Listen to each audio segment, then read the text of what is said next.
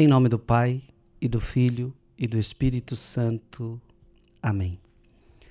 Que Deus abençoe você, Deus te abençoe muito. É muito bom estarmos juntos para meditar a palavra de Deus. Dia 12 de julho, e eu quero meditar com você Mateus, capítulo 10, versículo de 1 a 7. Naquele tempo, Jesus chamou os doze discípulos e deu-lhes poder para expulsarem os espíritos maus e para curarem todo tipo de doença e enfermidade.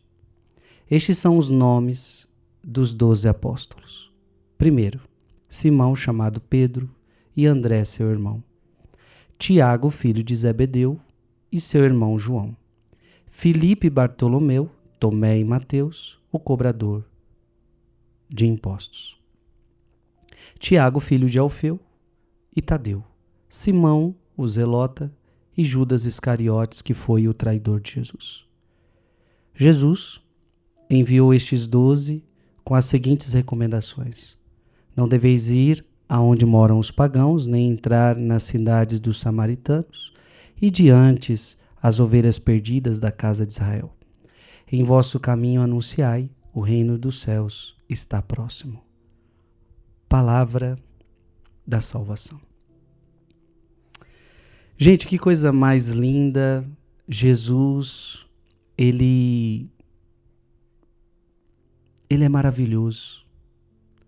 E, gente, isso é inacreditável.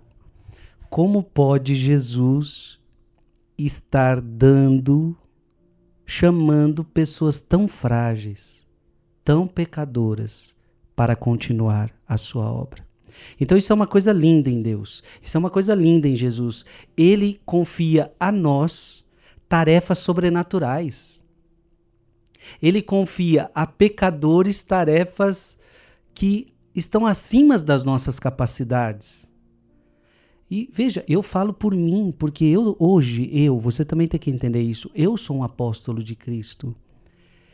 E a mesma missão desses homens Deus me deu. Inclusive, eles eram sacerdotes e eu sou sacerdote. Mas eu fico olhando quantas misérias eu tenho, quantos pecados eu tenho, e mesmo assim Deus quer contar comigo. E mesmo assim Deus se utiliza de mim. Então, essa é a primeira coisa linda. Deus tem, tem ele, ele gosta de trabalhar com o pecador. Obviamente, não é que ele vai contar com pecadores é, só por ele mesmo. Porque senão a gente só ia fazer besteira. É, a gente não ia conseguir concluir a missão. Você entende? Se fosse só por nós mesmos, se esses homens fossem deixados ao que eles pensam, ao que eles acham, à sua força e capacidade, e gente, a igreja já teria acabado faz tempo. Agora, quando Jesus chama, Jesus capacita. É isso que a gente precisa entender. Quando Jesus chama, ele capacita. Então significa que ele chamou e ele ia capacitar a cada um destes homens a serem homens de Deus, cheios do Espírito Santo, cheios da força de Deus. E quem se abrir a essa graça vai conseguir cumprir uma missão sobrenatural. Então o que, que a gente tem que fazer para que Deus nos une, nos use?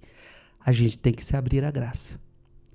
A gente precisa se abrir ao Espírito Santo. É só isso que a gente tem que fazer. Estes homens fizeram. Claro, um aqui que não fez muito isso foi Judas Iscariotes. Até esse o Senhor chamou. Mas o pecado dele foi maior. Ele não conseguiu se abrir à graça de Deus.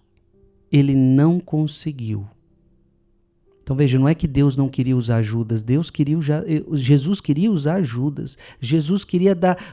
Veja, a palavra está dizendo que deu-lhes poder. Então esse poder também foi dado a Judas Iscariotes, mas ele não colaborou com a graça. E aí, meu irmão, se você não colabora com a graça, aí não tem o que fazer. Não tem o que fazer. Tá bom? Preste atenção. Olha que coisa linda. Além de chamar homens pecadores, o que, que Jesus faz? Ele transfere poder. Jesus não é autoritário. Porque um, uma coisa que o autoritário não faz, ele não, ele, não, ele não dá poder para os outros. O autoritário, ele quer o poder só para si mesmo. Só ele tem poder. Ele manda, ele desmanda, todo poder e toda autoridade está na mão dele. Jesus não é autoritário. Jesus, com muita humildade, com muita humildade, transfere o seu poder para os apóstolos. O mesmo poder que Jesus tem, ele está transferindo aos apóstolos. Veja, quem é que expulsava demônios? Jesus. Nunca se viu coisa igual. Quem é que curava os enfermos? Jesus. E agora ele está falando para os seus apóstolos: eu estou dando a vocês esse poder. Eu estou dando a vocês esse poder. O poder, o poder de expulsar demônios. O poder de curar doentes. Amados irmãos, Deus é maravilhoso. Por isso que você precisa acreditar na igreja de Cristo. Porque o que, que, é, o que, que são os apóstolos? Os apóstolos são a igreja de Cristo.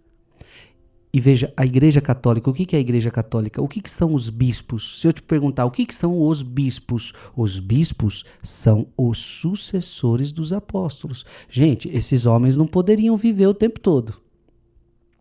Então chegou uma hora que eles iam morrer. Mas você acha que quando eles morreram, eles não deixaram ninguém no lugar deles? Olha o que está acontecendo. Jesus transferiu o poder para os apóstolos e estes homens iam transferindo seus poderes para os outros.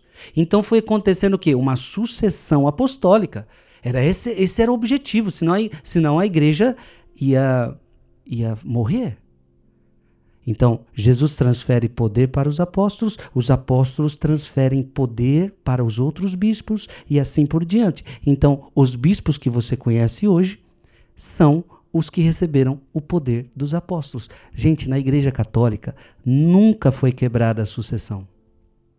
Quem é o Papa? O Papa também é o bispo, é o bispo de Roma, mas o Papa é o sucessor de Pedro.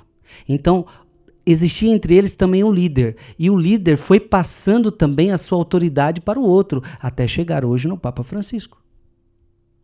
Gente, como é bela a nossa igreja. Jesus quis uma igreja e deu poder a esta igreja. O mesmo poder de Jesus, ele deu poder para a sua igreja. Coisa linda. Deus te abençoe em nome do Pai, e do Filho, e do Espírito Santo. Amém.